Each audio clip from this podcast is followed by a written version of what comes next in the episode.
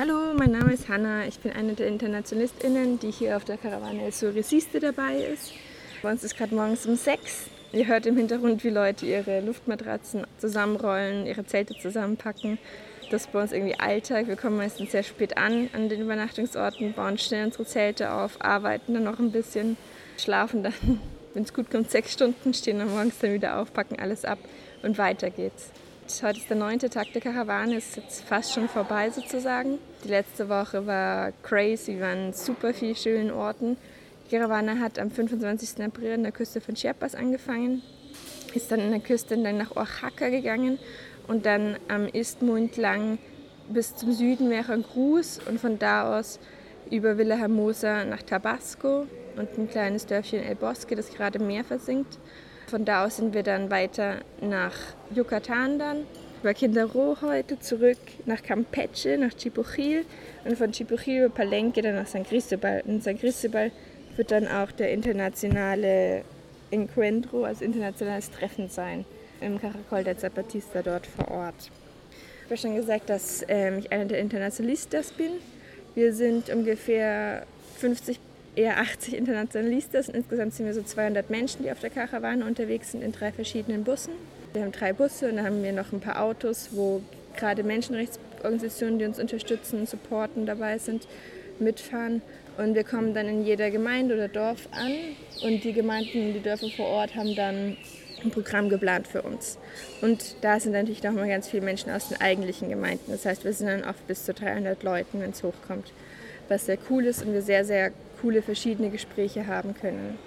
Die Situation in den Gemeinden vor Ort ist sehr unterschiedlich. Also zum Beispiel nach Hacker war die Organisierung der Gemeinden extrem stark, extrem gut. Man hat richtig viel Animo gespürt und viel Hoffnung, dass da noch viel geht. Jetzt hier, ähm, seitdem wir in Tabasco, was ja auch der Heimatstadt von AMLO ist, aber auch in Quintero und Yucatan, ist es sehr viel reservierter.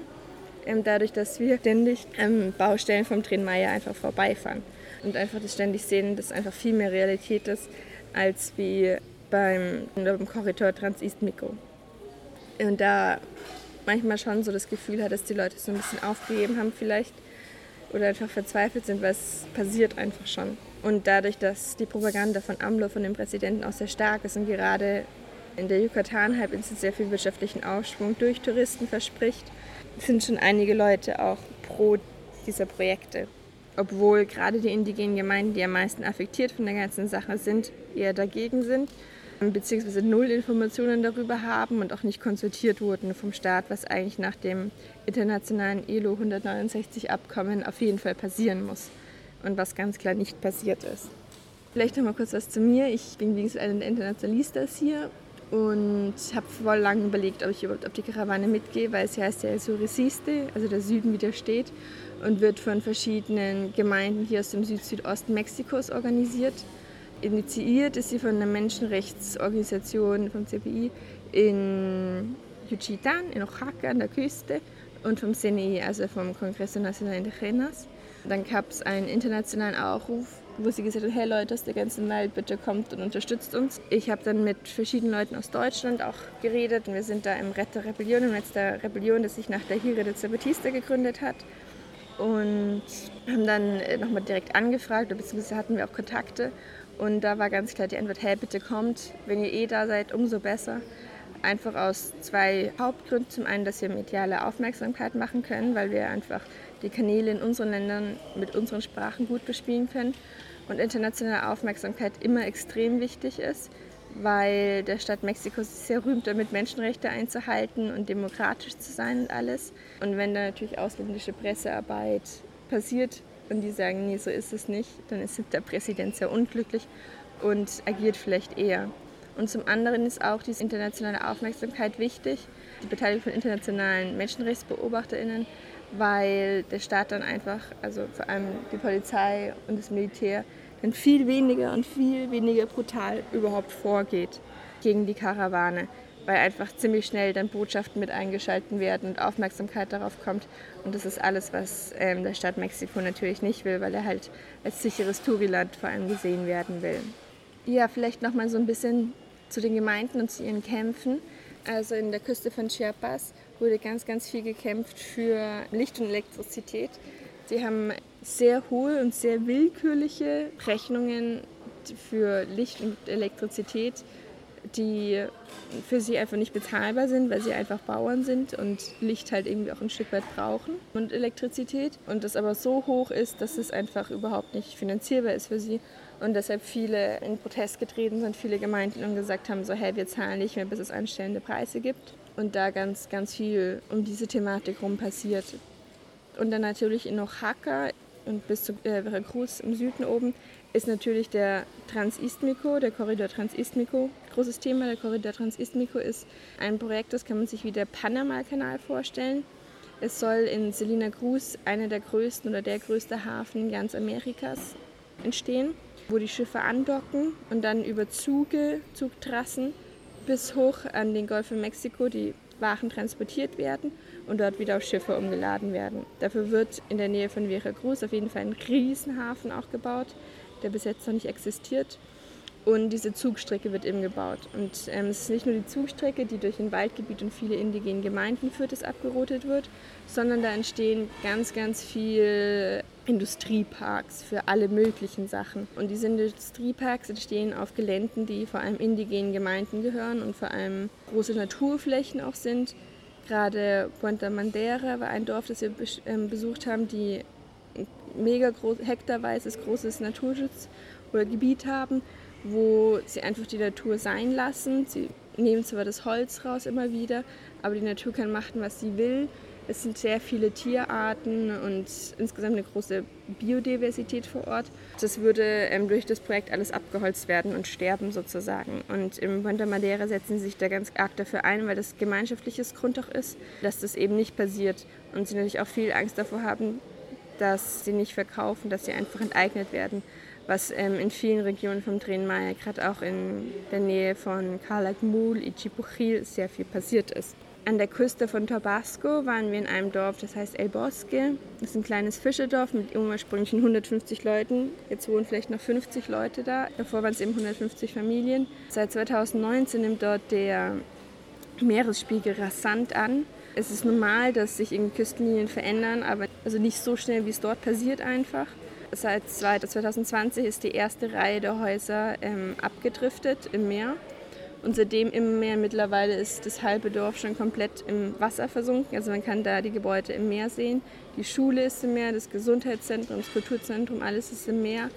Die Kids, die noch da sind, haben eine sehr provisorische Schule mit nur ein paar Stunden, ein paar Tage die Woche, weil es halt auch nicht wirklich Lehrerinnen mehr in diesem Ort geht.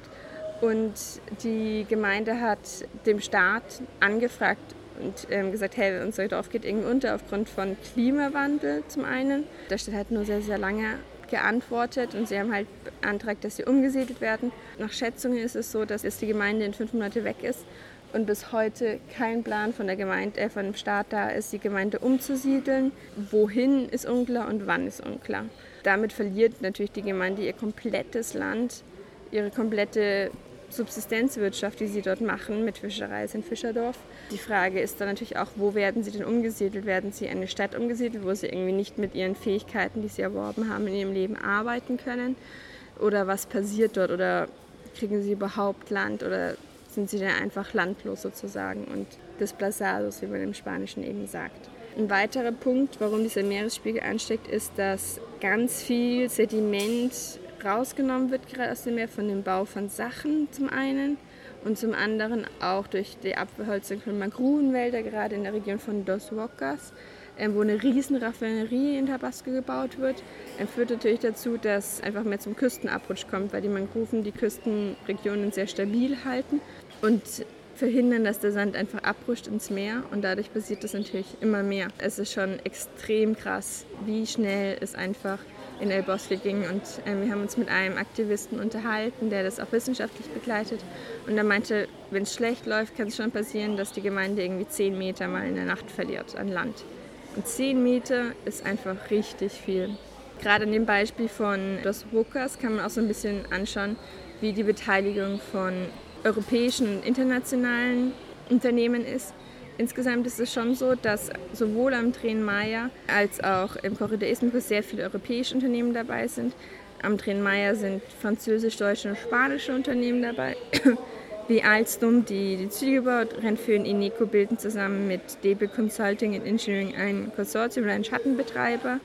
Die Deutsche Bahn eben als großes Ding. Siemens sind auch dabei für die Signaltechnik und TÜV, der die Sicherheit während des ganzen Megaprojektes irgendwie gewährleistet, was so ein bisschen ironisch ist, weil vor nicht allzu langer Zeit ja die Metrolinie 12, die auch von Alstom gebaut wurde, ähm, in Mexiko-Stadt eingekracht ist, mitten in der Stadt ähm, einige Leute gestorben sind, mehrere verletzt waren. Die ganze Sache von TÜV Rheinland geprüft wurde auf die Sicherheit und sie gemeint haben, nee, ist alles sicher, passt alles. Und dann ist natürlich die Frage, wenn Sie so große Megaprojekte betreuen, was bedeutet denn da Sicherheit und wie sehen dann auch die Arbeitsbedingungen aus? Gerade in der Region von Tabasco und Dos Bosco, da in dem Golf von Mexiko ist einfach sehr viel Petrol vorhanden, was gerade jetzt ganz viel durch Offshore ähm, gefördert werden soll oder gefördert wird. Und vor einigen Jahren hat schon das Schweizer Unternehmen All, All Seas von Texas bis Turhata eine Pipeline gebaut und jetzt haben sie in Auftrag eben bekommen, einen weiteren Pipeline zu bauen, die sie selbst sagen, die Südost Gateway Pipeline, die eben in Dos Boca in Tabasco stattfinden wird, dort weitergeleitet wird bis nach Coatzacoalcos. Und von da aus weiter wird das Gas nach Tuxpan und von Tuxpan eben nach Texas gefördert. Und diese Förderung von Alcis, von dieser schweizerischen Unternehmen. Geben sie sehr stolz an auf ihrer Webseite, dass sie dieses Projekt eben vom Staat Mexikos machen, dass die maximale Wassertiefe irgendwie 100 Meter sein wird, dass es 2024 fertig sein wird, dass insgesamt fünf verschiedene Pipes durch Tunnel gezogen werden, dass es insgesamt 290 Kilometer von Trenching sein geben wird und 690 Kilometer von Installation und Ingenieur die sind dafür zuständig, eben die Logistik, die Installation und die Wartung von dem Gasodukt zu machen. Und Europeline, was eine deutsche Kompanie ist, stellt die Rohre dann tatsächlich her. Und da sieht man schon, dass es einfach keine Projekte sind, die nur in Mexiko oder mit mexikanischer Beteiligung ist, sondern dass das internationalistische Projekte sind. Dass wir herausfinden, welche Unternehmen, europäische Unternehmen damit beteiligt sind und auch in Österreich, in der Schweiz, in Deutschland, Frankreich, wo auch immer wir sind, da auch mega auf die Pauke hauen und einfach sagen, dass sie sich nicht weiter beteiligen sollen und ähm, einfach viel Aufmerksamkeit machen, weil zum Beispiel Allseas auch dafür werbt, dass sie ja Plastik aus dem Wasser sammeln und dass sie eigentlich relativ grün wären.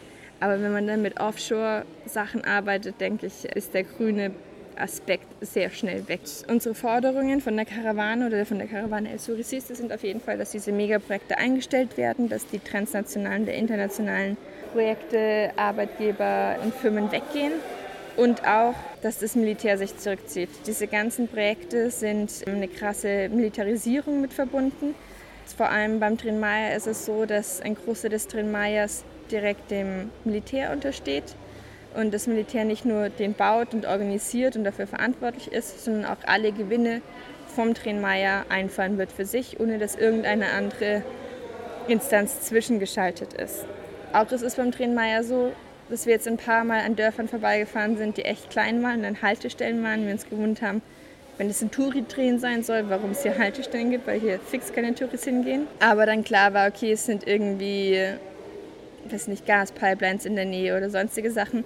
Und da drin ist nämlich nicht nur ein Touri-Drehen, diese Strecken, sondern eben einfach eine Infrastrukturprogramm, eine Erschließung, eine neokoloniale Erschließung von Extraktivismusprojekten, wo eben dann auch die Infrastruktur gelegt wird, um Sachen extraktiviert wie Gas, Petroleum etc. aus dem Süden in den Norden zu verschiffen, wo dann natürlich auch wieder die reicheren Menschen überhaupt von dem Ganzen profitieren, beziehungsweise ausländische Firmen. Der Korridor Transistmiko ist auch mit sehr hoher Militärpräsenz beheimatet. Ähm, es ist auch einfach ein Zug, der von einer Meer zum anderen ist. Das heißt, es ist einfach eine ganze Mauer, die da entsteht, die militärbasiert regiert wird, ganz viel militärpräsent sein wird. Und es ist auch ein Korridor, in dem ganz viel Migration in die USA aus ganz Lateinamerika stattfindet. Und das ist dann einfach eine Mauer, die da stattfindet und die Migration nicht weitergehen kann, beziehungsweise immer sich mehr und mehr erschweren wird was natürlich auch mit den Interessen der USA zusammenhängt, die Kontakte zwischen Mexiko und der USA, sowohl unter Trump als auch unter Biden, sind sehr eng und die USA immer wieder gefordert hat, dass Mexiko gerade diese Fluchtroute nach der USA einschränkt und Mauern bauen soll etc. Damit bauen sie eine faktische Mauer, wo Migrantinnen einfach nicht mehr vorbeikommen können. Vielleicht noch eine kurze Erzählung. Am vierten Tag waren wir in einem Protestcamp, Tierra und Libertad heißt, auch Hacker, die seit zwei Monaten den Bau des Zugs einfach blockiert haben. Und wir waren da und es war richtig beeindruckend und schön. Und am nächsten Morgen haben wir die Nachricht bekommen, dass das Camp geräumt wurde, sehr brutal von der Polizei und sechs GenossInnen festgenommen wurden die mehrere Stunden entfernte Hauptstadt von Oaxaca ins Gefängnis gebracht wurden. Und wir dann eine Petition gemacht haben, als Internationalisten, als auch nationale und Menschenrechtsorganisationen gearbeitet haben. Und wir dann gestern erfahren haben, dass das richtig viel gebracht hat, die Petition, die ganze Solidarität, die ganze Aufmerksamkeit um die Thematik rum und die Genossinnen freigelassen wurden und jetzt wieder nach Hause gekommen sind gestern und mit verschiedensten Blessuren, muss man leider sagen aber dass sie wieder freigelassen wurden.